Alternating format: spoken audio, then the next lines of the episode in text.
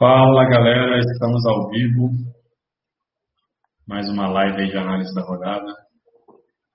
Bom dia, bem-vindo a todos a mais uma análise, análise com poucos jogos. É, teoricamente parecia mais fácil analisar menos jogos, né? Mas só que fica mais complicado ainda. Tem menos opções, né, cara? É. Eu acho que os times, os times devem ficar bem parecidos nessa rodada. É, não tem como, né? É, só se inventar muita moda, né? Escalar os caras aí do fazer uma arte. Hum. Esperar o pessoal chegar um pouco. Cara, a rodada passada a diferença foi o capitão, né? Quem botou o Bruno Henrique se deu bem. É, eu mandei o Bruno Henrique lá, rapaz. Coloquei o Bruno Henrique, Rascaeta. O Brenner eu deixei sem a faixa mesmo. E, e goleiro até que eu tô indo bem. Duas rodadas aí que eu fiz mais que, acho que cinco pontos, né, cada um. Tadeu, coloquei Uhum. Tadeu na última rodada. Ele fez o que? Sete? Oito? Não lembro. E na rodada anterior a, a essa foi o Muriel. O Muriel. O É, Muriel tá bem então. é, fez os quatro e tal. Ah, é, goleiro, pra mim, tá valendo o risco é, de arriscar num, num jogo que ele vai ser fuzilado, sabe? Ah, ele pode fazer, sei lá, menos oito, mas eu acho que a longo prazo eu consigo ficar no positivo. Uhum. Não, é verdade, tá. Com a difícil valendo 4, né? Tá É, pois é. né? Ele faz, por exemplo, lógico, e só uma coisa que eu reparei, parece que com as reclamações da galera fazendo né, na, na- na rede social sobre as defesas difíceis, dos critérios que eles adotavam, eu acho que eles estão começando a, a voltar, sabe, a análise do ano passado? Caiu de É. lado e fez difícil, sabe? Abriu as pernas. É, é, coloquei o Wilson também no outro time lá da. Do, eu, eu troquei o nome, é Expressinho da Universidade Católica, coloquei lá. É, e eu coloquei o Wilson Aris, que ele fez oito pontos. E, tipo Foi assim, no, no jogo ele fez realmente duas defesas, né? Difíceis que eu vi, mas das outras lá eu nem sei de onde eles tiraram. No Uhum. início do campeonato, acho que no primeiro turno, eles não estavam com esse mesmo critério que eles estão adotando agora. Então eu comecei a notar isso e acho que vale a pena arriscar em goleiros que podem ser bastante exigidos, embora tenha chance de, de goleada, sabe? Sim, sim. Não, é, é uma observação realmente. Teve aquele jogo do Grêmio também, que eles deram umas DDs do Vanderlei que, questionáveis, né? É. Mas é uma boa observação. Vamos começar então, pessoal. Chegou. Bom dia aí, pessoal. Bem-vindos. Compartilhar a tela aqui para a gente começar a apresentação. Né, com a análise completa da rodada 23, material vocês já receberam, né? Mas só fazer alguns comentários a respeito. Então a gente vê aqui as probabilidades de vitória e SG com base nas casas de aposta. Bem dentro daquilo que a gente imagina, assim, né? Santos e Palmeiras como sendo os principais favoritos da rodada, mas também não é um favoritismo assim muito grande, né? Você vê que não está chegando nem nos 60%. Então é, é uma rodada realmente como tem menos jogos, né? As opções ficam um pouquinho mais escassas. Só um destaque realmente para essa chance de SG do Santos, que está chegando aqui em quase 40%, 35%. Ela está sendo bem alta para os padrões desse ano, né? Esse ano as próprias casas de apostas já estão precificando diferente o SG, já que não está tendo SG praticamente no campeonato. Mas acho que isso é muito porque o ataque do esporte, a gente viu lá na análise dos dados né, que, que a gente manda toda rodada, o ataque do esporte é realmente um dos piores do campeonato. O time já não faz gol há três jogos, fora de casa não faz gol há quatro jogos. Então, por isso, uma chance legal de SG do Santos. Eu acho que é uma rodada realmente para a gente ter pelo menos dois, né? E São Paulo também favoritismo contra o Bahia. O Fluminense eu já nem acho que é tão favorito assim quanto o Bragantino, porque está com desfalques. O Bragantino a gente sabe que tem um time forte. E aqui já são jogos que são, são bastante equilibrados, assim, né, dentro das casas de apostas. Na minha opinião, inclusive, né, eu realmente vejo Palmeiras, Santos e São Paulo como sendo os grandes favoritos, mas eu acho até que o Bragantino é um pouquinho favorito nesse jogo contra o Fluminense, justamente pelos desfalques. O time do Bragantino deu uma encaixada, é uma, uma coisa que a gente já falava né, no início do campeonato, que pelos jogadores que tem, dificilmente ficaria lá embaixo, igual eles começaram. Então o time deu uma encaixada, eu acho que tem boas chances aí de aprontar contra o Fluminense nesse jogo no, no Maracanã. E o Vasco um pouquinho favorito contra o Ceará. O Vasco também não está dando para confiar muito, né? O time tem, tem jogado mal, não tem produzido muito. Mas a defesa do Vasco pelo menos deu uma acertada. E o Ceará também tem oscilado.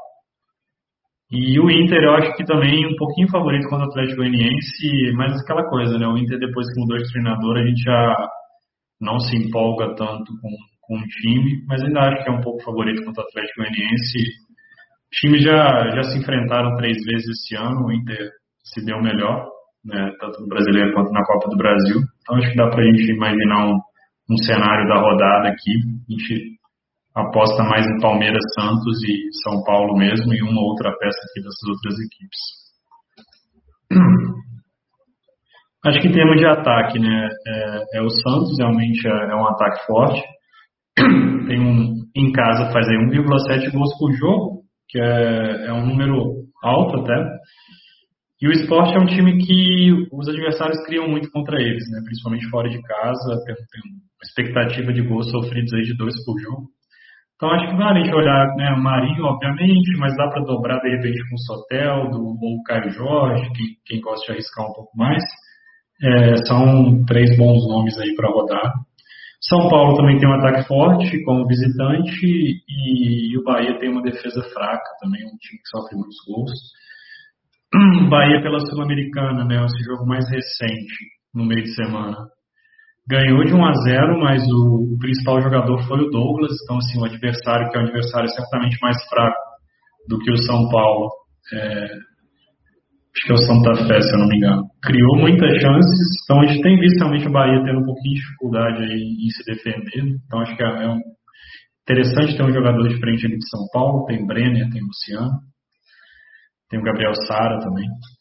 E na defesa, aquilo que a gente falou, Santos certamente é, é, uma defesa forte, mesmo o Santos não tendo uma defesa muito confiável. Né? O primeiro SG do Santos em casa foi nesse último jogo contra o Inter. Até então ele tinha levado gol em todos os jogos em casa. Só que aí pesa o fato do esporte ter um ataque muito ruim. Né? 64% dos jogos fora de casa eles não fizeram gol e ainda vai desfalcar do Thiago Neves. Querendo ou não, não é o Thiago Neves de antigamente, mas ainda é melhor do que os caras que vão entrar. Assim. Então, tem, tem uma perda, né?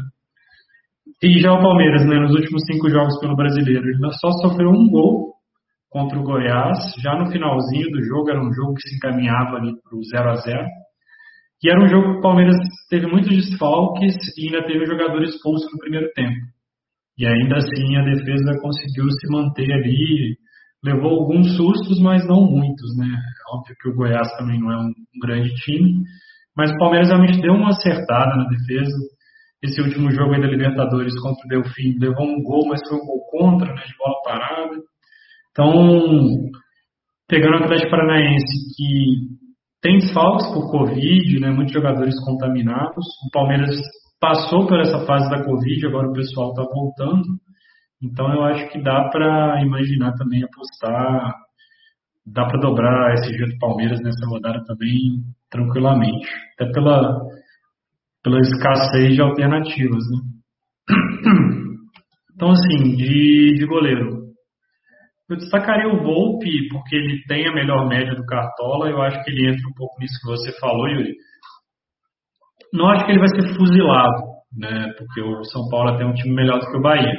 Mas ele deve ser exigido por, porque joga fora de casa, porque o São Paulo é um time que, que busca o ataque, o Bahia também não, não é um time muito de se trancar, pela característica dos jogadores. Então, é, vejo um jogo aberto, até por isso que eu vejo os dois goleiros desse jogo como boas opções, tanto o Volpe quanto, quanto o Douglas. É, eu acho que são goleiros que é um jogo que talvez para os dois times fazerem gol, mas para os dois times também exigirem bastante dos goleiros em termos de defesa difícil. É, o Volpe e o Douglas são goleiros que já tem uma sequência legal de pontuação positiva, né? O Volpe sete jogos, o Douglas seis. Então a gente sabe que no gol pontuação positiva já está valendo, independentemente de qual ela seja. É, e aí eu destaque para o Jean também, porque ele tem tido uma boa média, tem sido um goleiro regular na medida do possível. E, e ele cobra algumas faltas, pode cobrar pênalti, inclusive o, o, gol de pênalti que ele fez esse ano foi contra o Inter na Copa do Brasil, né? Quem gosta aí da, das coincidências. Mas acho que é, são, são três opções assim de destaque que equilibram essa questão da, da possibilidade da defesa difícil, né? Eu tenho me adaptado também esse ano, assim, eu, eu gostava de escalar goleiro mais por SG, eu achava que eu conseguia acertar bastante. Esse ano está muito difícil, então tenho ido para goleiros com, com essa coisa da, da DD. Não sei se você destaca mais alguém aí, das opções do gol, cara. É, então, é, o Volpe eu acho até faz sentido, né? Porque o Bahia ele precisa da vitória, pode ser que exija algumas DDs do, do Volpe. É, não, o São Paulo é bem superior ao Bahia, mas como joga fora de casa, eu acho que realmente um, é um confronto que pode ser de trocação franca ali. É, e assim como o Douglas também. Hum, é diferente, por exemplo, o Volpe contra é. o Vasco lá em São Paulo, na rodada passado. Eu não, não coloquei ele porque eu achava que seria o Vasco retrancado e foi, que fez o golzinho é. lá acabou, né? Mas nesse daqui é diferente. É, outra opção também que eu gosto, que é baratinho, é o Lucão do Vasco, assim. Eu gosto dele porque ele é um muito bom goleiro. É, e talvez acho que o Ceará consiga exigir um pouco dele. Uhum. Joga em casa é, mas o Ceará não é um time para jogar na retranca. É um, ele não é um time medroso. Ele vai para cima, arrisca também um pouquinho nas partidas. Então eu acho uma boa opção pelo preço e tal. E é, eu acho que ele bate um pouco também com o Bento. Não, nem tanto. O Bento ele vai ser pressionado, ele é mais arriscado um pouco ainda, né? Eu gosto dele é. nessa minha filosofia aí, do cara fazer defesa difícil. Mas só que como eu não assisti o jogo que ele participou, é, eu não sei falar. O Lucão já tem mais confiança, né? Porque eu gostei da postura dele, o cara tranquilo, o cara é frio. Uhum. É, o Bento até tinha colocado ele como uma aposta aqui. Isso. É, eu vi o, o, jogo contra o River. É, o Atlético quase ganhou, cara, mas sim, o River jogou melhor. E o Bento foi bem, assim, ele fez, acho que para os critérios do Cartola, ele teria uma defesa difícil, talvez duas. Mas ele fez algumas defesas interessantes, foi até bastante elogiado, assim, no SofaScore teve a maior nota do, do jogo. É, é, óbvio, assim, a gente tem pouco parâmetro, né, um goleiro jovem, só fez uma partida como profissional, mas até seguindo essa linha que você falou, ele provavelmente ele e o Luan Poli, né, vão uhum. ser os dois goleiros mais exigidos aí da rodada, em termos de pressão, de ataque. E aí o Bento ainda é um pouquinho mais barato, numa rodada que está um pouco cara. É, eu acho que entra nessa lógica de uma aposta de risco, né? Mas é, para quem quer realmente ousar um pouco mais. É, é assim, para baratinho então são essas opções aí. O Márcio até perguntou. É, eu acredito que o Lucão seja uma boa opção. É, o Bento também. É, deixa eu ver se tem mais outro aqui que eu consiga achar. Hum, é, eu acho que as melhores opções são essas. O João Vitor, ele fez uma é, boa atuação, é, foi contra. Não, ele fez né? contra o Inter, é. Mas o esporte, não, sei se ele vai agredir tanto. É, fica com um pé atrás, sabe? É. O João tem essa questão assim, ele é o mais provável de jogar, mas ainda existe a possibilidade do João Paulo jogar. É, como o jogo é hoje às 17, então assim, é o primeiro jogo ali, a gente vai ficar de olho talvez saia alguma notícia, né? É, mas eu realmente eu acho que é, é um pouco parecido esses jogos que o esporte tem jogado, né? Mesmo em casa, na última escalei Jean, nem, nem pegou na bola, coitado. É, o, o Atlético Esporte também foi um SG muito tranquilo para o Atlético. Então, é aquele goleiro assim que tem pouco potencial de fazer defesa difícil. E com a defesa valendo 4, tá valendo mais a pena arriscar num cara que pode fazer DD e mesmo que sofra gol ainda pode pontuar melhor, né? É. O, o Márcio ele perguntou o goleiro do Flu, o Marcos Felipe, é Marcos Felipe. Cara, é. quando ele entrou, acho que foi na Copa do Brasil, não lembro, eu vi um jogo dele, até que ele foi bem, foi no brasileiro e já entrou. É, tem três jogos só, tem, tem é. que ele não joga. Ele fez uma de, umas defesas boas. Mas Bragantino, Maracanã, ele é muito baratinho, né? Cara, pode. Como que tá? Eu não, como que tá o time do Fluminense para essa rodada? Ele tá completo? Tem algum desfalque assim na defesa? Não, tá, tá bastante desfalcado, cara. Tem, o Muriel não vai jogar, né? Aí vai jogar o Calegari na direita. A zaga vai ser o Lucas Claro e o Matheus Ferraz. Então sem o Nino, sem o Digão, né? E no lateral esquerdo deve ser o Igor Julião improvisado. É. Então, Danilo Barcelos e o Egídio estão fora com Covid. Né? A dupla é. de volantes vai ser uns meninos da base também. Acho que é André e Martinelli. Então o time está bem desfocado, cara. Ah, bicho, é uma boa então, Marcos Felipe. Bem lembrado aí, porque o Bragantino é um bom time, né? Tem o uhum. Claudinho uhum. E pode ser que o Marcos Felipe saia, tenha algumas DDs aí. É, eu já vi ele atuando, ele é um, um, bom goleiro até, relativamente ele bom goleiro. É, não, não deve muito pro Muriel, não. É. é, não, assim, Muriel, lógico, tem mais experiência e tal, é, tem mais nome, eu acho que ele tem mais técnica, mas Felipe eu, eu gosto, ele tá na mesma, na mesma prateleira aqui do, do Lucão. Joga em casa, uhum. vai pegar um time que também agride, né? Assim como o Ceará, o Bragantino acho que é equivalente, questão de, de, de... é na parte ofensiva, mas o, o, o, Bragantino ainda eu acho um pouco melhor, tem o Claudinho, tem jogadores mais agressivos. Sim, então, sim. Eu acho tem uma boa Arthur. também. É, tem o Arthur, tem o, aqueles dois centravantes lá, o caraca, tá, tá fugindo o nome da minha cabeça, bicho. O Ítalo e o Alejandro. Isso, Ítalo e Alejandro. Acho uma boa, é. sim, ó, Márcio. Eu, por enquanto, eu, tô, eu, fiz umas mudanças no time, por enquanto estou com o Everton, mas foi porque a cartoleta não deu para os goleiros, que os goleiros que eu indiquei são os mais caros, né? Eu tô, tô ainda muito em dúvida aqui nesse goleiro, porque eu vou arrumar. É. Porque eu não, eu não queria botar atacante contra o goleiro, mas talvez eu tenha que fazer isso. Ah, tô fazendo isso, tá dando certo. O Fernando Miguel ah, não bom, né? não, né? Não, não, não. Tá Covid, hein? Ah, é. Ah, o Raimundo perguntou o Fernando Miguel. É, seria o Lucão, o Raimundo. O Lucão que a gente falou aqui, porque o Fernando Miguel ele ainda tá zicado. Tá, Mas o Lucão é uma boa, sim. É, o Lucão é uma boa. O, pô, o Vasco foi massacrado contra o Delfim na Sul-Americana, né? Nesse é, jogo de meio de semana. Na, foi na quinta-feira? Acho que foi na quinta. Que foi massacrado. É. Uma boa atuação. Até no São, contra São Paulo também, essa, essa pontuação de menos 0.2 aqui acho um pouco meio injusta, sabe? Pelas outras é, DDs que eles estão dando. Eu gostei sim, sim. Não, acho que é válido. Bobear vou com ele depois dessa sua análise. Você que é especialista em goleiros aí. Ele é um goleiro, ele é goleiro de divisão de base da seleção, né, cara? Um goleiro. É. Cara, goleiro pode ir para a zaga? Como é que tá aí, pessoal? Não tem muita opção de goleiro, né, pessoal? Tem poucos jogos, cada é. só tem um goleiro. Então, assim, não tem muito o que inventar, não. É, mas eu acho que é isso mesmo.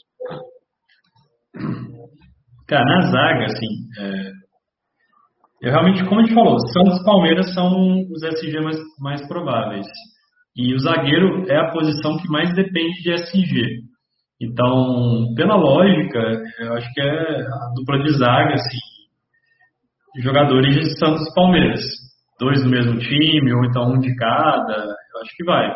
Sair disso, eu já acho que é um pouquinho fora da, da lógica da rodada, né? Então, obviamente, tem o Gustavo Gomes, assim, que eu acho que é a melhor opção de zagueiro para a rodada. É um zagueiro caro, né, para os padrões aí desse ano, mas é um zagueiro que tem Número legal de desarmes, assim, 23 em 13 jogos, não é impressionante, mas é bom, quase dois por jogo. E a gente sabe que ele é forte na bola aérea ofensiva, né? Já tem um gol, já tem uma assistência no campeonato. Então acho que é, é uma opção boa. É, assim como o Lucas Veríssimo, que também tem um número legal, ele já tem mais de dois desarmes por jogo. Chance boa de SG e também é um cara que, que chega muito bem na bola aérea, né? Já fez um gol esse ano, ano passado ele fazia bastante gol também. Então é um cara alto, consegue se impor ali na, na bola aérea ofensiva. E isso, principalmente num jogo que o esporte deve vir muito fechado, isso pode ser um diferencial do Santos, né? Tentar abrir o placar ali com, com a bola aérea. Então, eu acho que é uma opção interessante. O Luan também, o Luan, digamos assim, é o Gustavo Gomes genérico, né? Porque ele é, ele é baratinho, mas ele, ele tem bons números de desarme também. É, poucas faltas cometidas. Na última partida até surpreendeu um pouco, porque ele não começou jogando, né? Acho que porque ele estava voltando da Covid, mas agora a tendência é que ele, que ele comece jogando todas as escalações do Palmeiras que eu vi, ele estava como provável titular. É, até porque ele é o titular realmente, né? Assim, pensando entre ele e o Emerson Santos, é, ele é o titular. E aí sim, saindo desses do, do Palmeiras e Santos, eu foi difícil encontrar uma quarta opção. Acho que o Cuesta é aquela coisa assim, o Inter mudou um pouco a forma de jogar, tá, tá jogando um pouco mais parecido com o ano passado, assim, no sentido de não pressionar muito lá em cima, né? Esperar mais, marcar com a linha defensiva um pouco mais baixa. E, e nesse último jogo, já com, com o Abelão, ele até foi bem, né? Ele fez 3.2 sem SG, uma coisa que, assim, esse ano para o Cuesta era impensável, né? Estava dependendo muito do SG. Então, lógico que é cedo ainda para a gente tirar a conclusão de que esse novo estilo de jogo realmente era isso que estava impactando na, na, pontuação dele. Mas já é um indício, pelo menos, e, às vezes a pessoa não quer dobrar a defesa, quer diversificar um pouco a defesa, pode trazer o Cuesta, até porque a defesa do Inter ainda é uma das melhores do campeonato, o ataque do Atlético Goianiense não é muito eficiente, é, é um ataque também que, principalmente fora de casa, mas dentro de casa também não, não anima muito. Então, dá para fazer uma aposta nele. E tem um cara também que eu. Esse eu vou esperar bastante, assim, para ver se vai jogar mesmo, que é o Wagner Leonardo dos Santos. Tem essa possibilidade dele jogar no lugar do Jean Mota, e aí ele faria a lateral esquerda do Santos e o Felipe Jonathan iria para o meio. É, o Santos já jogou assim contra o Inter. É, nesse último jogo da Libertadores, o Wagner Leonardo entrou no primeiro tempo ainda, no lugar do Jean Mota, para fazer isso. Então, é, ele é zagueiro no Cartola, mas joga de lateral. Tem um número bem legal, assim. Ele, ele só fez dois jogos, assim, mais recentes, né, o tempo inteiro. E tem até que tirar o filtro de provável, né? Achar ele aqui. E nesses dois jogos você vê que ele foi bem, né? Aqui ele teve SG, mas nesse último contra o Atlético Paranaense ele nem teve SG, ele fez 7 pontos. Então, assim, 14 desarmes, só uma falta cometida. É um cara que eu destaquei como, como uma aposta especial, mas obviamente a gente não tem certeza ainda se ele vai jogar, né? Provavelmente deve entrar durante o jogo, até com essa coisa de cinco mudanças. O Santos joga na terça-feira pela Libertadores. Mas aí, sem ter certeza que ele começa jogando, eu já acho que não vale a pena. Mas eu queria destacar porque, assim, uma rodada difícil de zagueiros, às vezes a gente consegue encontrar uma solução interessante aí de um zagueiro que joga como lateral e que está tendo um bom desempenho. Mas vamos aguardar realmente, a gente vai ficar de olho. O Lucas Musetti sempre solta a escalação do Santos, né? E aí, se, se soltar e ele estiver lá, com certeza eu vou escalar. Eu vou ver se eu coloco no lugar do Veríssimo ou no próprio lugar do Luan, que eu tô com ele por enquanto, mas é, é um cara que eu vejo com bons olhos. Você conseguiu achar mais algum zagueiro aí pra gente, Júlio?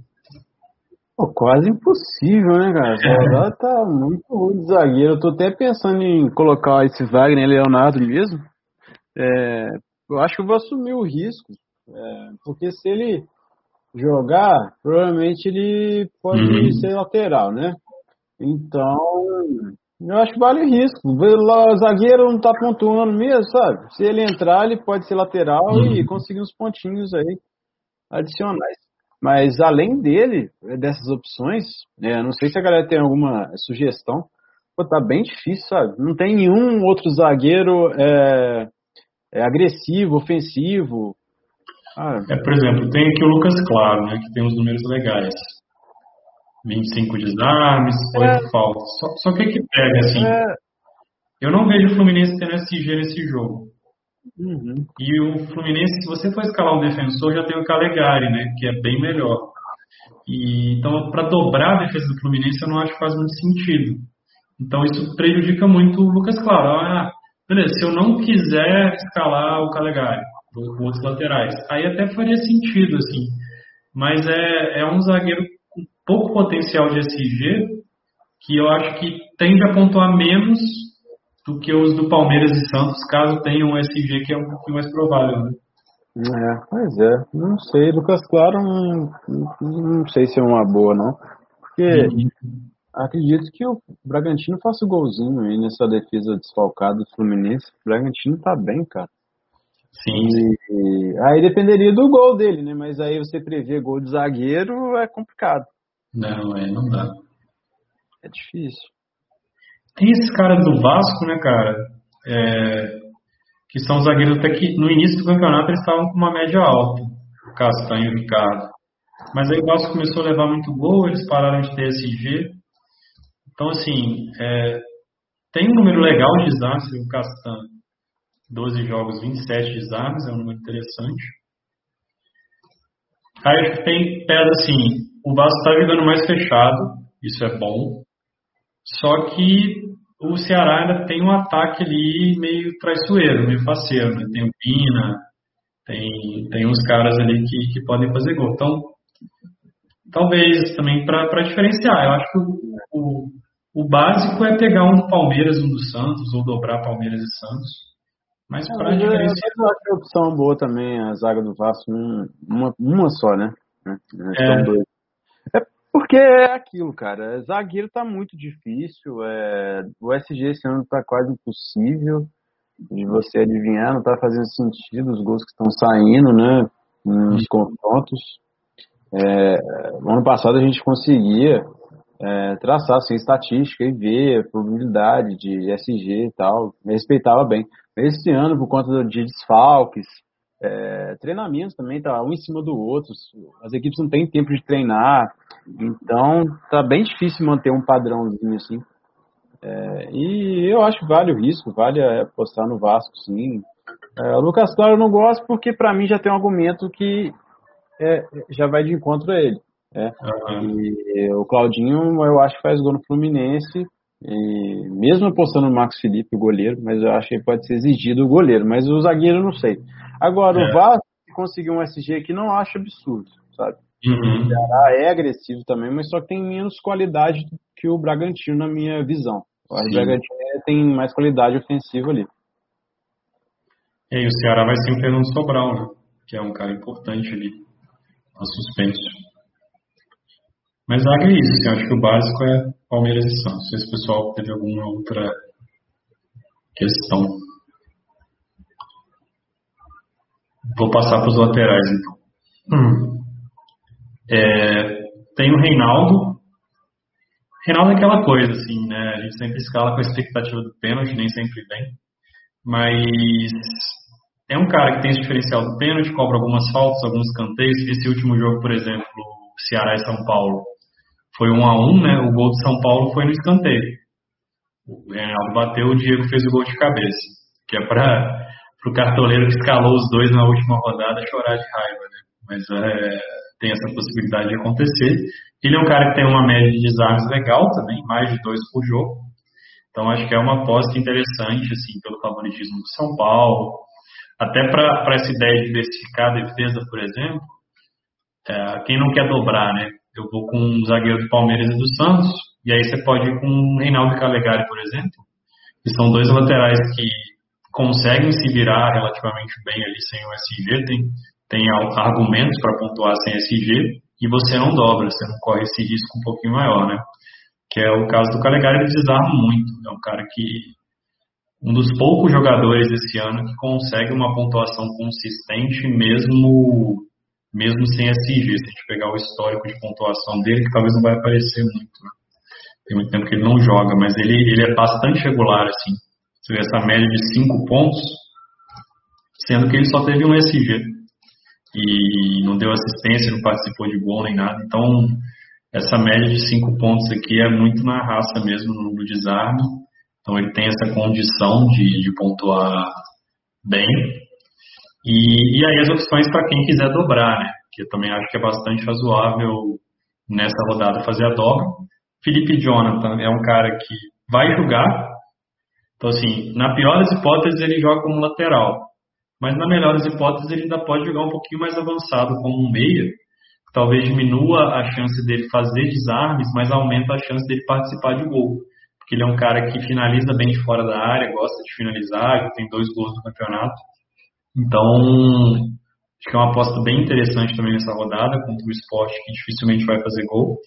E eu tinha colocado aqui o Marcos Rocha, eu acho que ele é uma opção boa também, o Marcos Rocha, é, pelo histórico que ele tem, é, desarmar bastante, né? Esse ano está até cometendo menos faltas do que ele costumava desarmar, o que é bom, do que ele costumava cometer, perdão.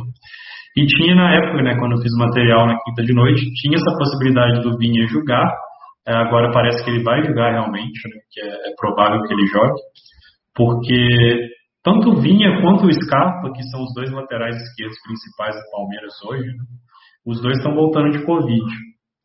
Então, o Vinha é da posição, o Scarpa está sendo meio que adaptado, eu acho que faz sentido realmente que o Vinha volte jogando. O Esteves, que é o lateral da base, não entrou bem, tanto que nas últimas rodadas o o Abel tinha preferido até o Mike improvisado na esquerda do que o Esteves. Então acho que tem todos os argumentos aqui para que o Vinha de fato jogue.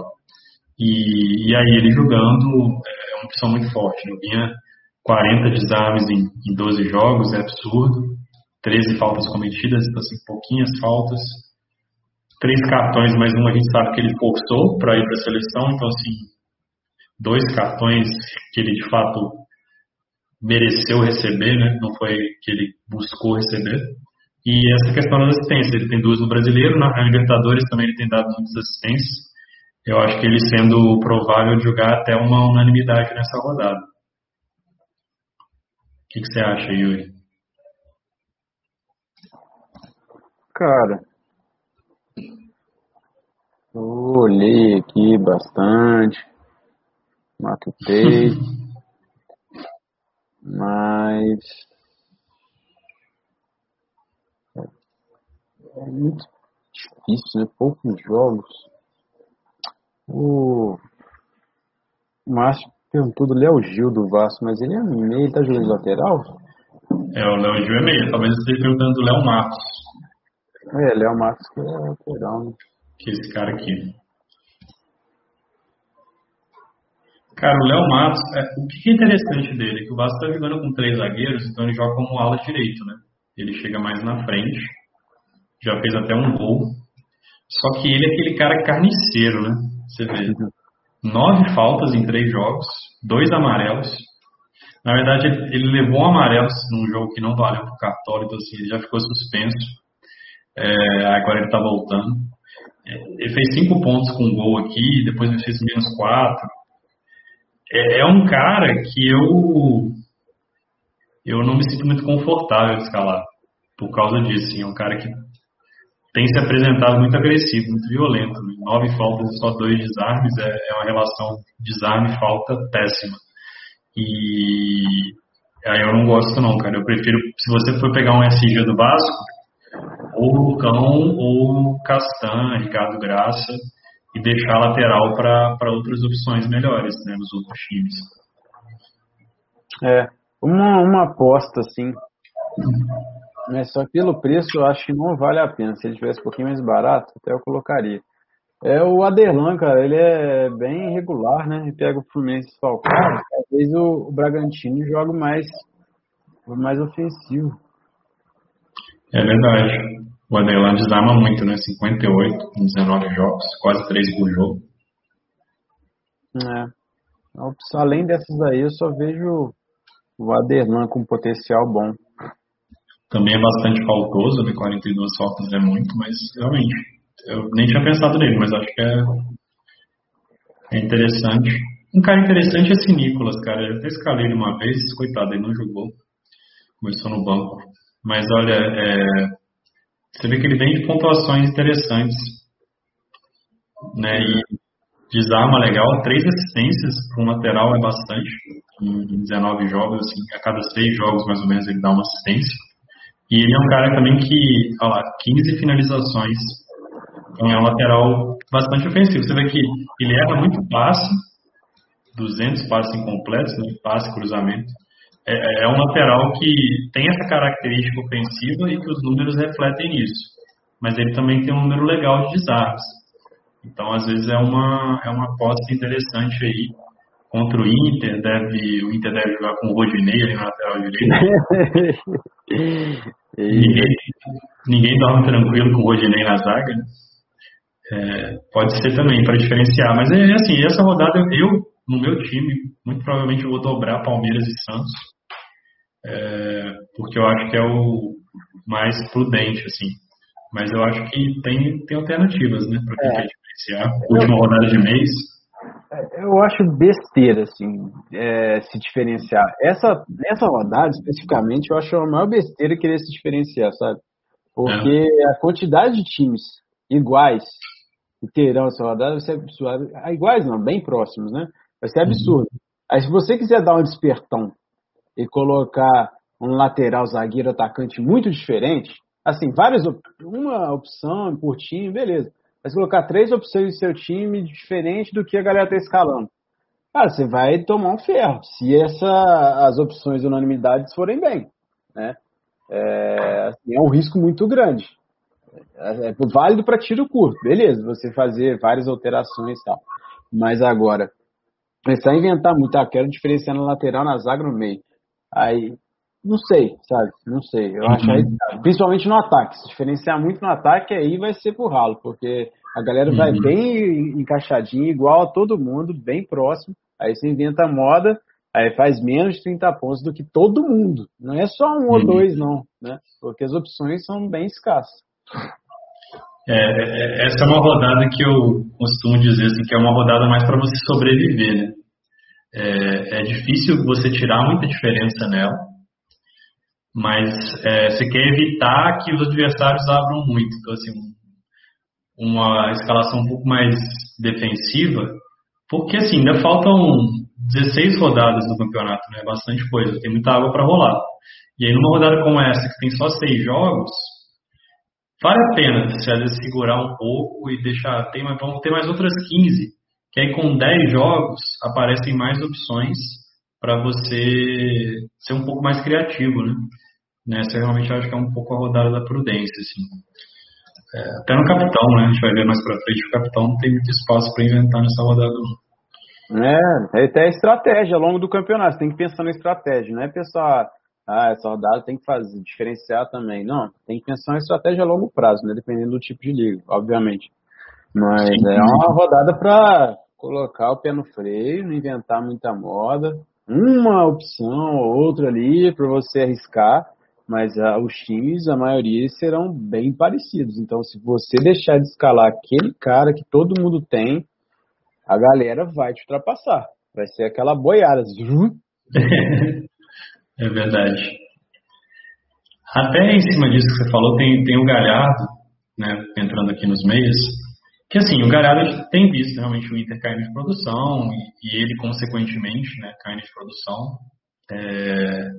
Só que, cara, eu tava até com uma certa dúvida no time que eu mandei o primeiro, eu tava sem ele, porque a princípio ele poderia jogar como meia, e eu já acho que piora bastante para ele, assim, o, o, barato do Galhardo tem sido jogar mais como atacante.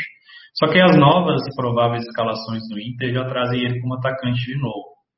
E aí, nesse cenário, você pensa assim, eu tenho que escalar três meias. É, é difícil o Galhardo, como atacante, você encontrar três meias melhores do que ele. É, porque ah, o Inter está caindo de produção, mas é, é um Atlético Goianiense, assim, é um time que a gente sabe que, que é inferior ao Inter, se você pegar peça por peça, e que vai briga por outro campeonato. Né?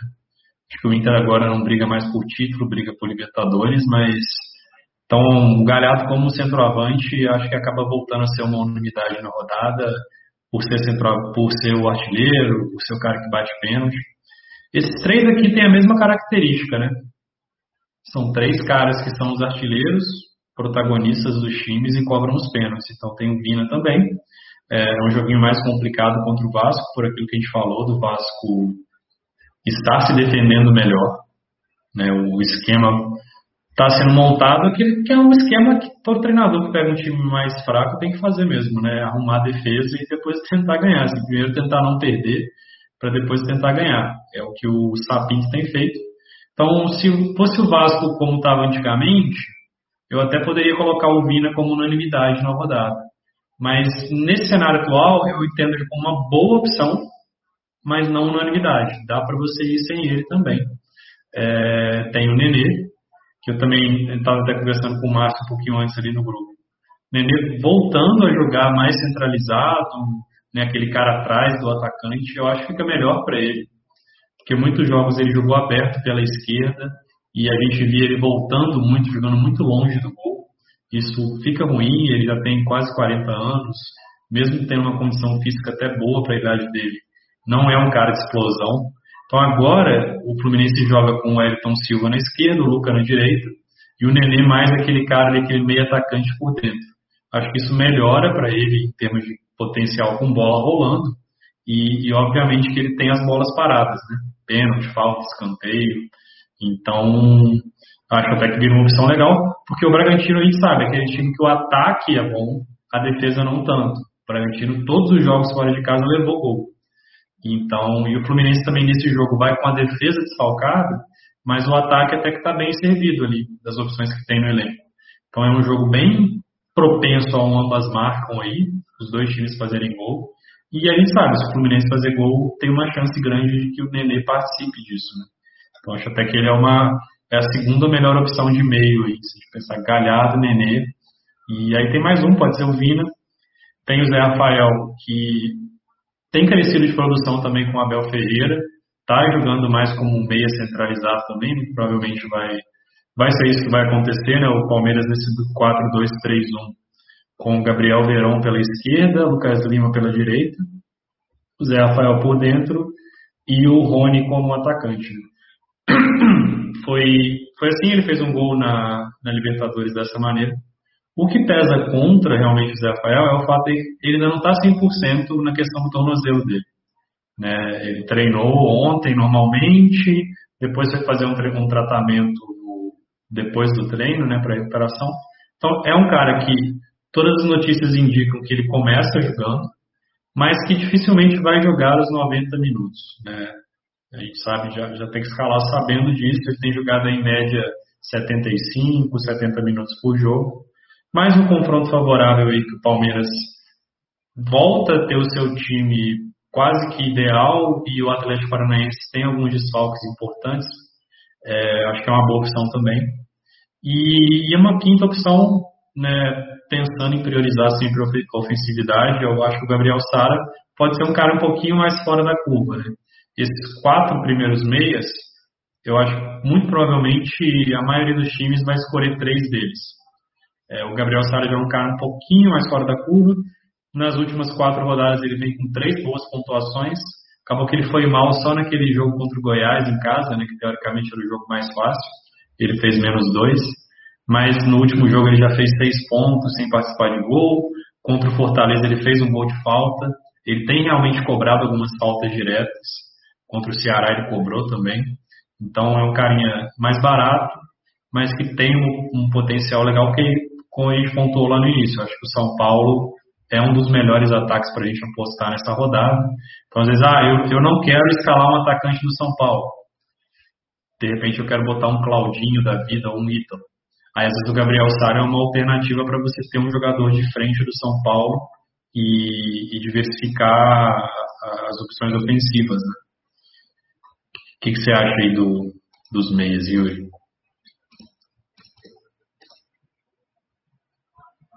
Cara, é... eu, a opção também que eu vi evangelista, eu acho uhum. válido. Né? Eu acho válido para essa rodada. É o, o Márcio perguntou sobre o Fecim. O Fecim, o Fecim deu uma de Gabriel Sara também, que ele foi mal na única. A única vez que ele foi mal foi quando eu escalei ele, quando a gente indicou. É, ele tem, tem, assim, tem se mostrado um cara que é até razoável o Cartola, né? Joga, joga como atacante. Então, assim, ó, oito finalizações em oito jogos, é até um número legal, nove desarmes, poucas faltas. É, eu, eu coloco ele muito parecido com o Sara, assim. é, é um cara mais fora da curva, cabe como uma terceira opção de meio, só que é um jogo que o São Paulo é melhor que o Bahia. Então, por exemplo, naquele jogo que era Bahia e Botafogo, que Bahia eu acho que é melhor que o Botafogo, até porque tá difícil alguém ser pior que o Botafogo ultimamente. É, ele eu achava legal. Nesse jogo eu já acho que é um confronto um pouquinho mais difícil. Mas é aquilo que o Yuri falou. De repente cabe uma aposta no seu time. O Fecim pode ser uma aposta como um terceiro meio. E aí o resto do seu time ser mais dentro do que a rodada está apresentando. Né? É. Assim, fora esses daí, eu gosto do, do Evangelista mesmo, quanto os toques do Flu. É, e o Evangelista é um cara que ele é ele é um segundo volante ali, mas ele chega muito na frente, né, cara? Uhum. Ele tem até já dois gols e uma assistência no campeonato. Viveu um bom momento aqui nessa época. Depois ele ficou muito tempo fora. Mas pontuações legais, 4,5, 4, pontuações aceitáveis. Eu acho que é uma boa é. sacada também. É, não subestimando o Fluminense, né? Mas o Bragantino é um bom time. E, e o Fluminense indo com bastante estoques, eu acho opção. O problema é eu tenho um pé atrás. O Odair é desgraçado. O cara, é, ele é muito bom técnico. Ele arruma uma arapuca pro time adversário. Mas eu acho que é uma boa. O evangelista. Tem o, tem o Raul, né? Que é aquele cara da regularidade absurda. Uhum. É que assim, o Raul. Eu, eu, é que eu prefiro sempre os meios ofensivos, né? aquele cara que tem a chance de estourar, assim, de pontuação. O Raul é mais difícil. É, só que ele também dificilmente vai pontuar mal, assim. É aquele cara que vai te dar os cinco pontinhos ali, quase sempre, né? A regularidade dele é muito grande. Então, eu acho que é válido para quem está buscando, às vezes, ah, pô, não estou muito seguro das opções do meio. O Raul é aquela bola de segurança. Né? É, tem o Patrick, característico parecido. O Patrick eu acho que é legal, porque assim, ele, ele desarma e chega bem na frente. A minha preocupação maior com ele é também essa questão física. Porque no último jogo ele era provável, tinha expectativa que ele, que ele jogasse contra o Fluminense, ele não ficou nem no banco. Então agora é provável novamente que jogue, agora eu acho que é quase certo que ele vai jogar. Só que sabe-se lá em que condição que ele está, né? Se está 100%, porque ele teve uma lesão na coxa e depois teve Covid. Então é um combo de coisas ruins na vida dele aí que deixa um pouquinho no pé atrás, né? Mas é. acho que além disso não sobra muita coisa não. Tem o Léo Gil, não sei se eu, a gente pode até falar um pouquinho do Léo Gil, né? É, é, um cara que quando o Vasco contratou, eu, eu vi os dados dele do SofaScore, e falei, pô, esse cara deve ser bom pro Cartola, porque ele era aquele meia completo, né? Que defende e ataca. Ele até assim já deu duas assistências em quatro jogos, o que é, é uma média bem alta. Tem, tem batido algumas bolas paradas, mas ainda acho um pouco assim incerto, né? Acho que não viu o suficiente dele. Acho que é uma opção mais marginal assim na rodada, mais ali na linha do, do Fecim, do Gabriel Sara, mais fora, né? Cara, mas que rodada ruim. Meu Deus do céu. Daniel Alves enganou a gente na última, mas acho que a gente consegue fugir dessa cilada dessa vez, né? É, ele parece que vai, mas não vai, né? Cara, é, são essas opções, é, por, é. é. difícil arriscar. Se arriscar, quiser diferenciar o que eu falei, você pode tomar uma rasteira enorme. Eu, assim, eu ficaria entre esses quatro aqui, cara. Meu meio, esses três, Thiago Galhardo, Vina e, e Nenê, e o Zé Rafael. Eu acho que é o meio, o meio mais prudente é escolher três desses quatro e, e vamos embora. É, porque são bons jogadores, né? São bons jogadores. Sim. Tem confronto é, assim, bom para pontuar. O Nenê, assim, que eu acho que é um desses quatro que você falou, ele é um pouco mais arriscado porque não sei qual a postura do Fluminense diante dos desfalques, né? Mas o Bragantino tomou gol pra caramba. Então, o Odair é um bom, um bom técnico e pode ser que ele faça gol. A chance é bem, bem plausível, sim. Uhum. Mas, por Zé Rafael pega o Atlético Paranaense, muito desfalque, Palmeiras, assim, o Abel palmeirense, né? É, mudou a cara do time. E é, tem o, o Galhardo, que pode tirar um coelho da cartola a qualquer momento. E o Vina, que pega o Vasco. O Vina fez gol contra o Atlético, foi impedido, né? Foi, ele sempre foi. aparece, ele sempre aparece é. É, para fazer gol no Ceará. A bola procura ele, né? Então, uhum. É, deixar de escalá-lo é arriscar também. É difícil. Cara, aqui no ataque, eu acho que tem duas unanimidades. É, numa rodada de poucas unanimidades, né? Mas o Marinho, obviamente, contra o esporte em casa, tem que estar no time, tem que ser o capitão do time. Não tem muito o que fazer, assim. O Cano, eu acho que é uma, opção muito forte, porque assim, o Vasco fez dois gols contra o esporte, um contra o São Paulo e um contra Defensa e Justiça, né? E, foram os quatro gols do Cano. É aquele cara que é muito legal pro Cartola você ter uns caras assim, que se o time fizer gol, muito provavelmente vai ser ele que vai fazer. O time não divide tantos gols. E o Cano é esse cara, bate pênalti também. E o Ceará tem uma defesa muito ruim fora de casa, né? 2,1 gols sofridos por jogo fora de casa é uma das piores defesas como visitante do campeonato. Então, muito complicado você não escalar o Cano nessa rodada também, pela fase que ele tem vivido. Óbvio que o Vasco não é um time que cria muito, mas o time cria uma ou duas chances por jogo, é para o Cano e ele não costuma desperdiçar, né? Ele é um atacante muito eficiente. Então acho que ele também está com uma unanimidade. E aí cabe uma terceira vaga, né? Você tem uma terceira vaga em aberto. Tem o Luciano, cinco gols nos últimos quatro jogos, né? O ataque do São Paulo cria bastante, é um time que joga para frente, então contra o Bahia com uma defesa frágil Luciano é uma boa opção. Para quem tem menos cartoletas, né, tem o Brenner, que está menos valorizado, mas o Brenner no último jogo decepcionou, mas sim, ele fez três pontos, levando o amarelo, e ainda perdeu um gol na cara, né, que ele chutou, o Lucão defendeu. Então, assim, ele tranquilamente poderia ter estourado na última rodada. É um cara que está sempre tendo chance. É muito difícil. Ah, quem é melhor, Luciano ou Brenner? Cara, eu digo assim que são opções equivalentes e vai muito na sorte. Infelizmente é isso. Tem jogo que um faz gol, tem jogo que outro faz gol, tem jogo que os dois fazem gol. Não tem muito é, como você, ah, vou avaliar um dado aqui, que o Brenner é melhor e tudo. É, cara, é muito de o que, que vai acontecer ali no jogo. Então, se, por exemplo, você conseguir escalar o Brenner e sobrar cartoletas para melhorar o resto do time, eu certamente acho que vale a pena. Você está com cartoletas tranquilas, aí vale o Luciano, que está numa fase um pouquinho melhor, assim, que tem feito mais gols nos últimos jogos. Mas o Brenner também, a qualquer momento, pode voltar a fazer gol e, e é uma opção muito forte.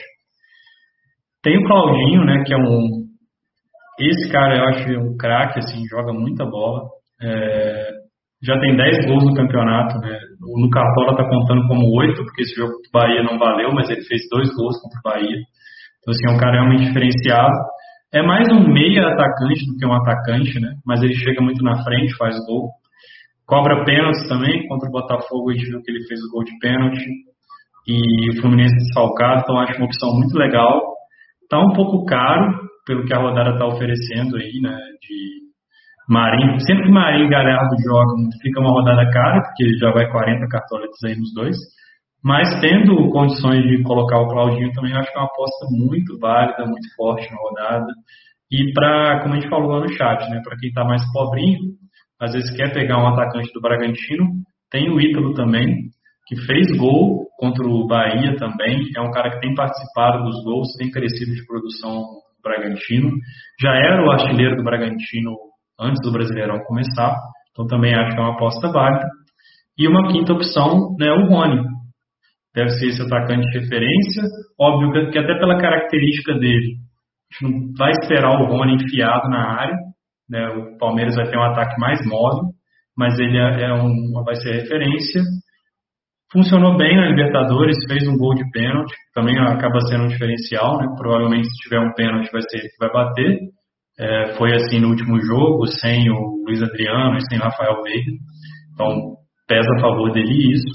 Teve boas chances. É, é, que o Rony é aquela coisa, assim, ele é um atacante que não é muito brilhante. Então, assim, às vezes ele vai precisar de umas três, quatro chances para fazer um gol, né? Diferente do Cano, que se tiver uma já guarda. Mas é uma boa opção também. Se, ah, eu quero ter um atacante do Palmeiras, mas não quero escalar o Zé Rafael. Você pode colocar o Rony nessa terceira vaga do ataque, que eu acho que com, completa bem o seu time. Né? O que, que, você acha aí dos atacantes, Yuri? Cara, eu gosto do Veron, velho. Ah, o Veron, é.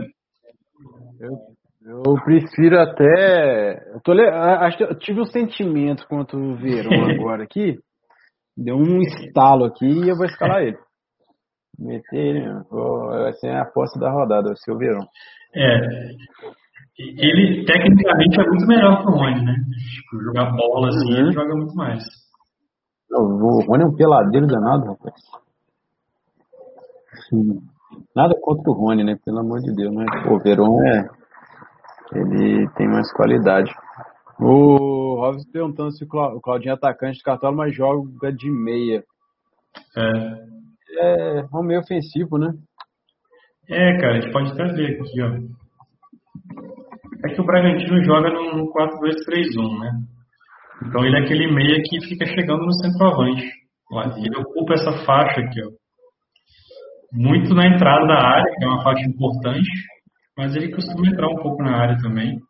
E, e já tem 10 gols, né, cara? Então, assim, se o cara tem 10 gols, é, eu acho que não, não vai ser a, a função exatamente. A função está dando certo. Né? Se não estivesse dando certo, ele não estaria desempenhando tão bem.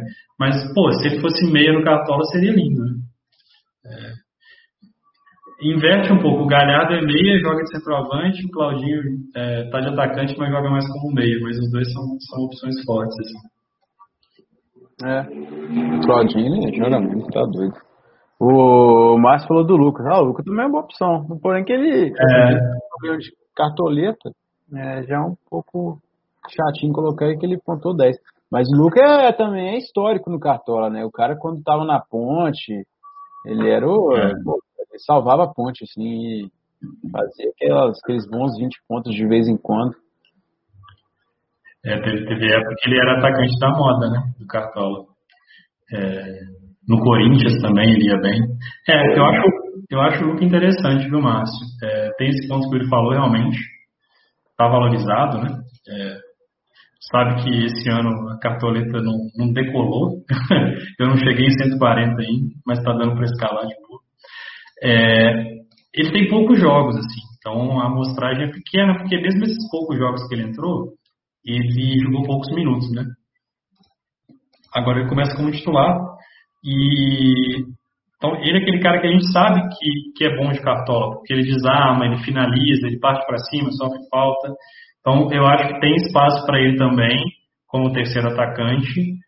Eu não dobraria Nenê e Luca, que eu acho que é confiar muito no ataque do Fluminense para essa rodada, precisar de pelo menos dois gols aí do time, provavelmente.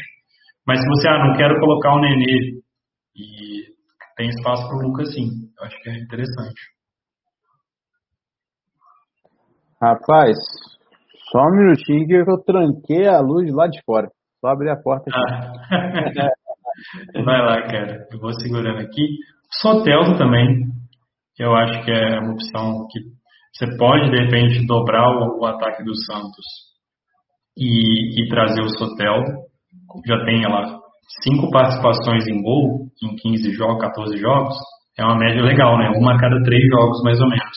Então, nesse jogo, a gente espera o Santos fazendo aí pelo menos dois gols contra o esporte, se tudo correr como, como a gente imagina.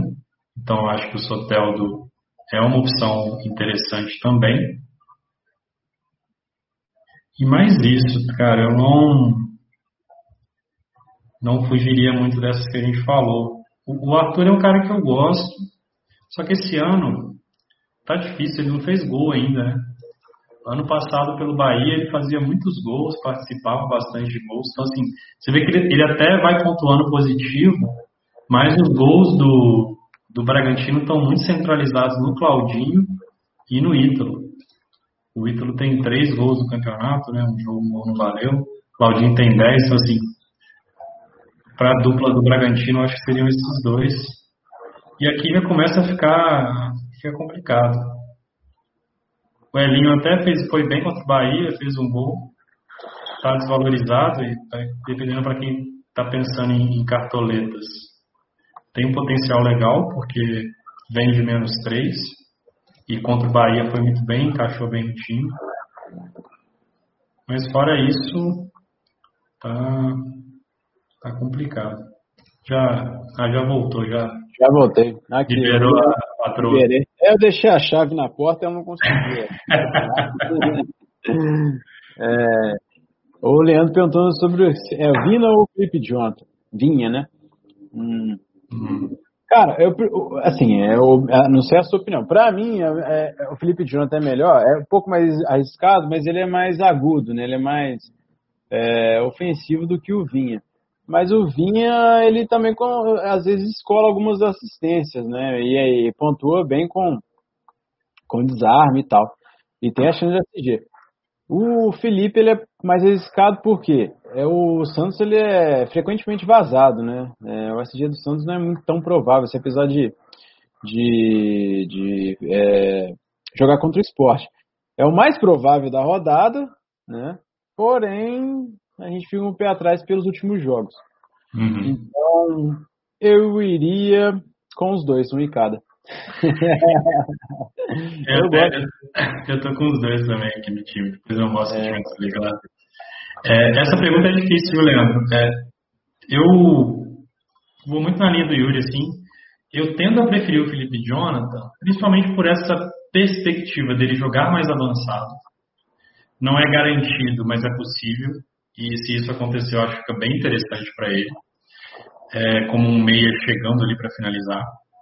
E tem essa questão do Covid do Vinha também, que eu acho que pode impactar, de repente, ele não jogar tanto tempo, né? Às vezes sair para a entrada do, do Scarpa e tudo mais. Enquanto Felipe Jonathan eu já acho que tem uma chance maior de jogar os 90 minutos. Então eu acho que os dois são opções muito fortes, como eu falei, eu estou com os dois. É, mas se fosse escolher só um, eu daria uma prioridade para o Felipe Jonathan, nessa rodada especificamente.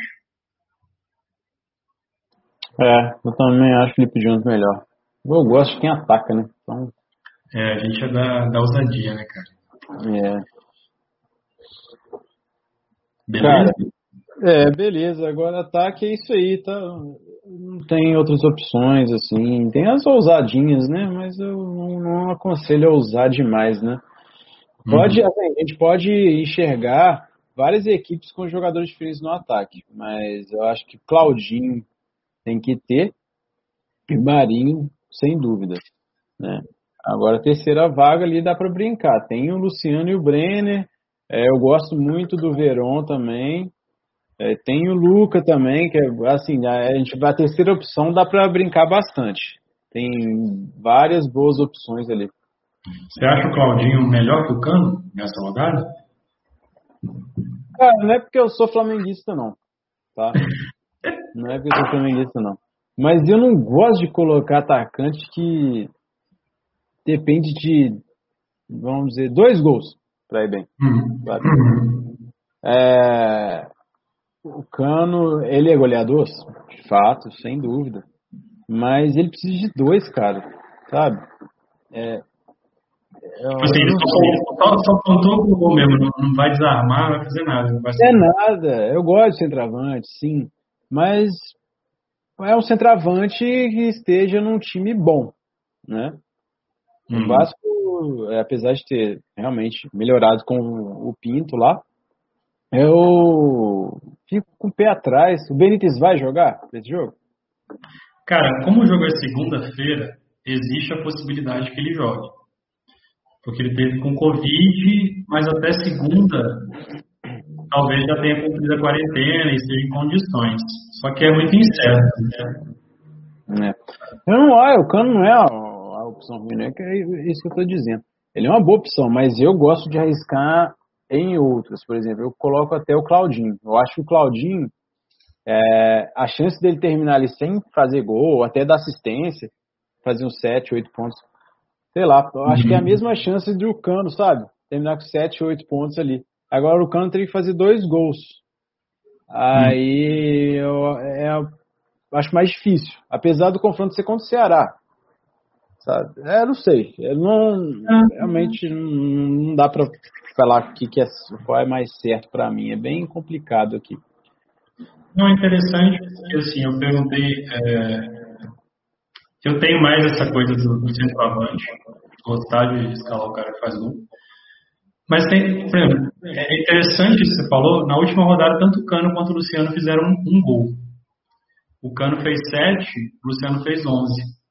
Então, assim, quatro pontos de diferença, né? meio gol de diferença. É, muito em cima disso que você falou, do, do, Luciano ser um cara que vai participar mais, vai finalizar, sofrer falta, desarmar. E o Claudinho, acho que é uma característica muito próxima do, do, do Luciano nesse sentido. E já o Cano não. Ele é um cara que não vai participar. Tá dando um eco aí, cara. Não sei. É, não vai participar tanto do jogo, né? Então, assim, 7 é uma boa pontuação, mas lógico, você poder botar um cara que às vezes vai fazer dois, três pontos de scout recorrente e tenha a chance de fazer a participação em gol, é um cara que te dá uma flexibilidade maior realmente. É, então, é uma boa dúvida. Vou pensar também em cima disso que você falou. É, porque olha só, o Cano é aquele cara que fica para empurrar a bola. Ele não participa é. muitas vezes do jogo. Você vê, tem 18 jogos. Ele chutou 21 vezes. Nem chutar ele chuta, é quase uma finalização por jogo. É para empurrar, sabe? Agora é. o Luciano ele participa muito mais. Ele ainda volta um pouco para marcar, pode fazer falta? Pode. Mas ah, ele pode dar assistência. É difícil você ver. O Cano não tem nenhuma assistência no campeonato. É. é. Então eu considero isso. Então é, uhum. eu gosto de arriscar em jogadores. Pode ser que ele faça 18 essa rodada. É possível, mas eu gosto de arriscar em outros. Boa. Boa opinião, cara. Boa. Bem válido isso. É, técnico, né? Acho que são esses três aqui, os três principais favoritos. Ficaria entre Cook e Abel. Por jogar em casa, teria um favoritismo maior. Mas ah, faltou cartoletas, né? O diferente está um pouquinho mais barato. Também acho que vale. Mas eu ficaria entre esses dois.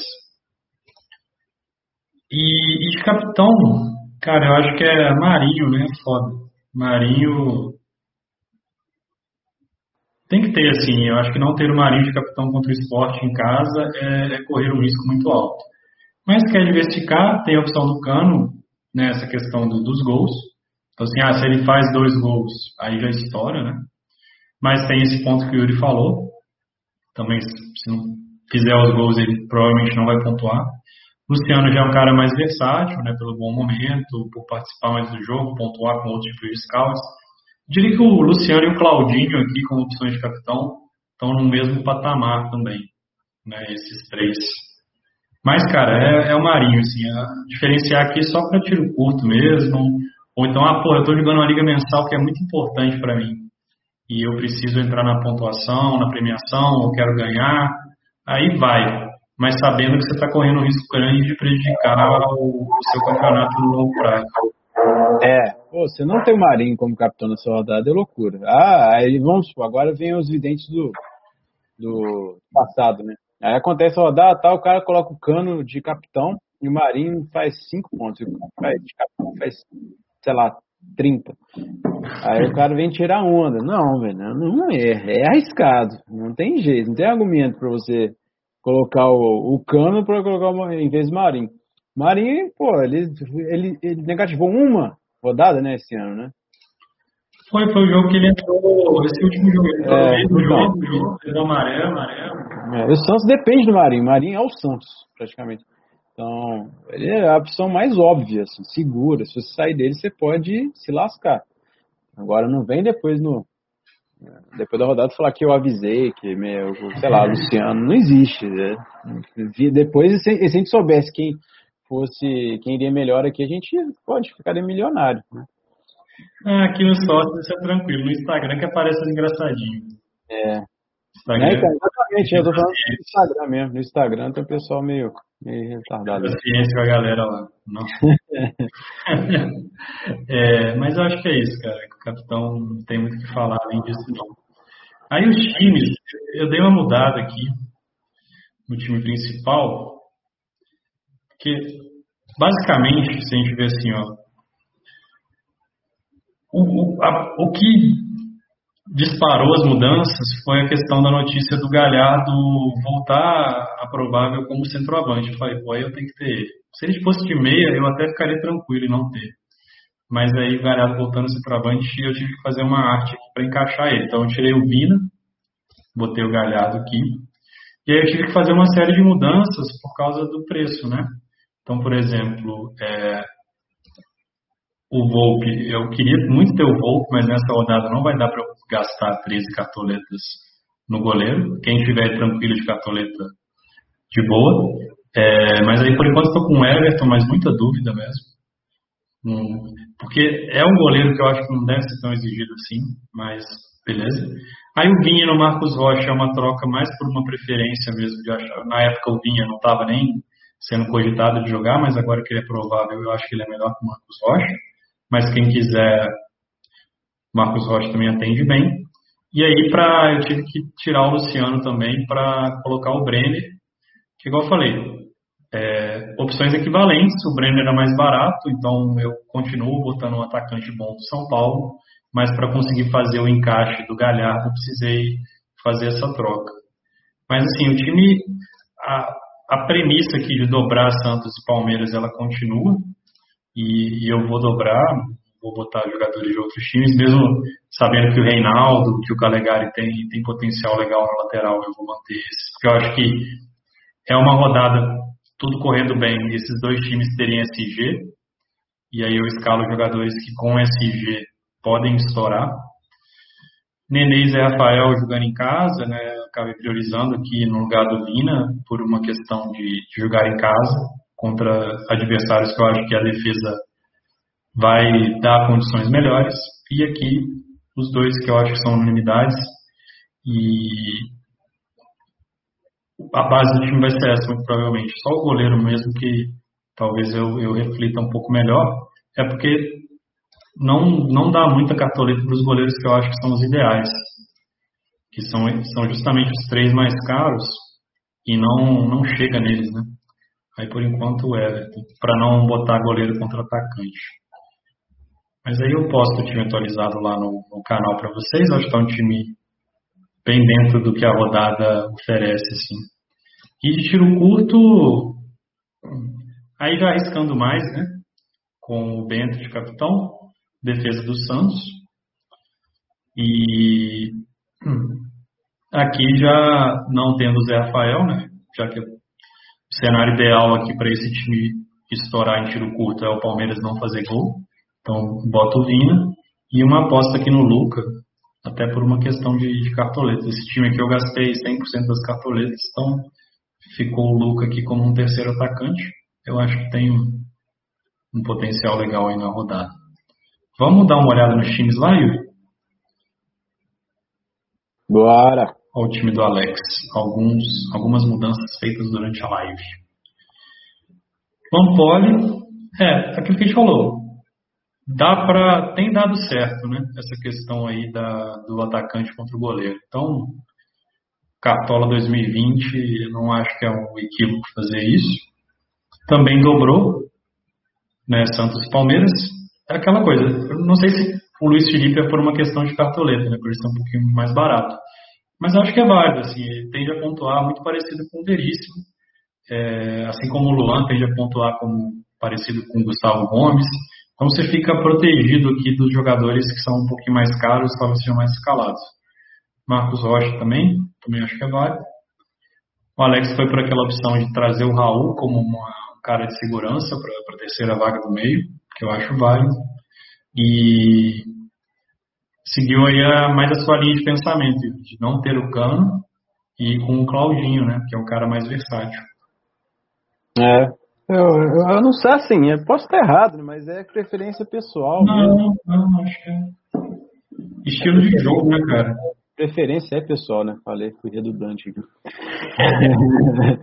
é, eu prefiro o Claudinho mesmo, porque no Claudinho, o Claudinho eu acho que ele pode, nesse, nesse jogo, apesar do Fluminense é uma boa equipe o Odair também, um bom técnico, eu acho que ele pode surpreender nessa, nessa uhum. rodada. Não, eu acho que assim, tem a, tem a lógica, né? Mas tem, tem o estilo de jogo. Eu acho que um erro seria botar um atacante do esporte, né? Aí não faria sentido. É, time do Leandro, catedrático, né? É, Volpe, ótimo. Queria muito colocar ele. Cara, é só o Jean Mota que me preocupa, assim, porque tem essa possibilidade do Wagner Leonardo começar jogando no lugar dele, Felipe Jonathan para o meio. No último jogo, o Jean Mota foi substituído no primeiro tempo. É, era um jogo de altitude, né? Ele sentiu muito a parte física e tudo mais. Então, eu realmente não gosto muito, cara, do Jean Mota aqui, porque ele é um cara que eu acho que não vale a pena o risco, assim. É, se fosse um meia, pô, um meia super confiável, tá em boa fase, tá pontuando bem, até valeria, mas eu acho que no contexto atual não. E aí o ataque também acho que está dentro do, do, padrão da rodada, né? Com Cano e Rony. É, Peron poderia estar tá também, mas é, acho que é uma boa opção também o Rony. Então eu só faria essa ressalva aqui do Jean Mota. Eu não, não gosto muito. É, que o time do Márcio. Então, Márcio Lucão, né, tem um aval aí do Yuri, nosso especialista de goleiros. tá jogando a responsabilidade dos goleiros. Né? Só porque eu tô acertando. Calma, gente. Mas eu acho que. Esse, esse é um bom goleiro na vida real, na pelada. É, cara, aqui também acho que é um bom time. Não faria nenhuma ressalva, não. É, o Ítalo, eu sei que o Márcio, parecido comigo, assim, ainda sofre um pouquinho com as cartoletas, então às vezes não dá para botar o Claudinho. Eu acho que colocar o Ítalo é, é interessante subir um pouquinho mais aqui o Roverson. O Roverson ele está muito bem esse ano, né? Tá cheio da grana, então ele consegue escalar os times bem bem consistentes assim de termos de cartoleta. Acho que também não faria nenhuma ressalva, tá um time muito muito bom. Uh, tem mais para cima, o pessoal que mandou um pouquinho antes, né? Esse do Márcio, você que já atualizou, Alex já atualizou. O time do Santiago aqui. É, Bom time, tá? É, acho que ele optou aqui por, pra, por não dobrar, né? O Calegari, que é válido. Tem. É, é que eu, eu, vejo assim, o Felipe Jonathan um potencial de SG e participação de gol, né? Que aí ele estouraria, assim, acaba sendo um risco. Mas o Calegari é um cara consistente, também gosto. É, só o ponto, assim, que eu acho que o, que eu faria de comentário aqui no time do Santiago é que ele não tem nenhum jogador de ataque do Palmeiras. Né? E aí eu acho que nessa rodada vale tentar encaixar pelo menos um, né? Seja aqui no, no, no lugar do Brenner, ou talvez no lugar do Vina, do Nenê, alguma coisa assim para que o Palmeiras realmente com o Abel tem jogado muito bem, tem sido um time muito intenso e agora os jogadores bons estão né, todos voltando, Veron, essa galera, então o time acho que tem uma tendência de agredir bastante o Atlético Paranaense que está com desfalques. Então, seria esse comentário que eu faria aqui. É, o time do Frank.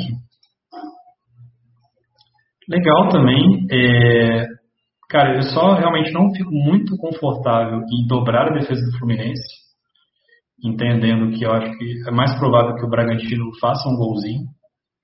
Mas, pelo menos ele está dobrando nele, igual você falou, no goleiro, que o goleiro, pelo menos levando o gol, ainda pode se salvar, né? Com defesa difícil. É, exatamente. Porque às vezes você dobra o lateral e o zagueiro, por exemplo, o goleiro e o zagueiro, o zagueiro, se levar gol, já está quase morto.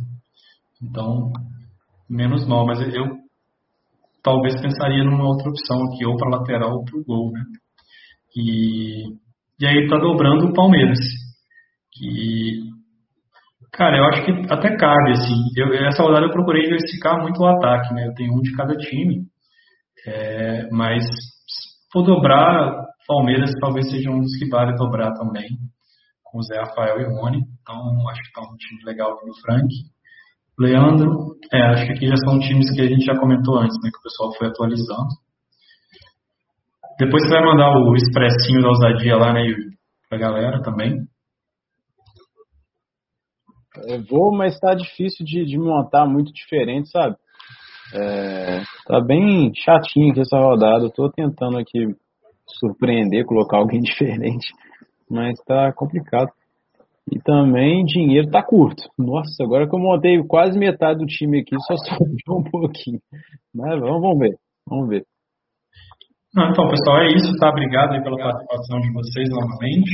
Espero que tenha ajudado. Estaremos lá no chat com o plantão. E o mercado fecha às 16 horas, né? Então fiquem de olho aí para não, não ficar sem escala. Valeu, valeu, Yuri. Um abraço, cara. Valeu, abraço. Mas...